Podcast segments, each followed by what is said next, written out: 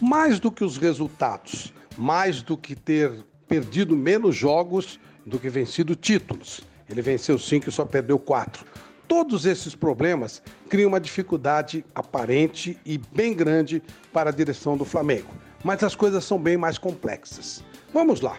Quem pode ser o substituto de Jorge Jesus? Dizem que ninguém é insubstituível, pois eu entendo que quem poderia substituir o Jorge Jesus já não está mais aqui.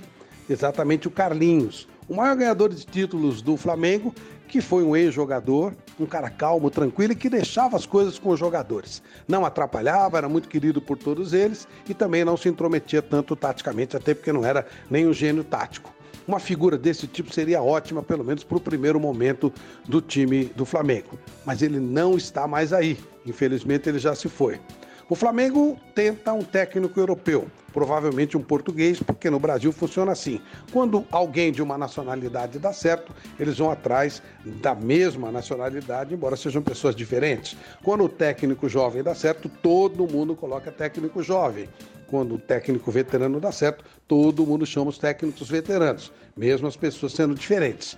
No caso aqui, quem chegar não pode ter uma personalidade tão forte a ponto de mudar o que está sendo feito. Os jogadores não vão aceitar e a torcida também não.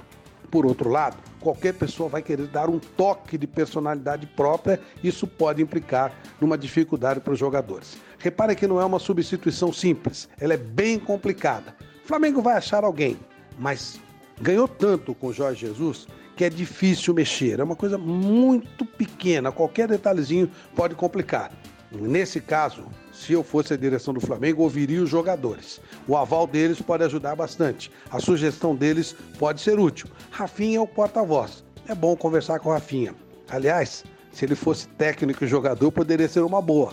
O Chelsea já fez isso com o Rudy Gullit e deu muito certo. Não sei se o Rafinha topa e se o Flamengo leva em consideração essa ideia. Mas, num primeiro momento, o Rafinha não mexeria em nada, manteria o elenco unido, porque ele é o líder do elenco, e o Flamengo não teria que procurar alguém. Convenhamos, substituir Jesus é muito difícil.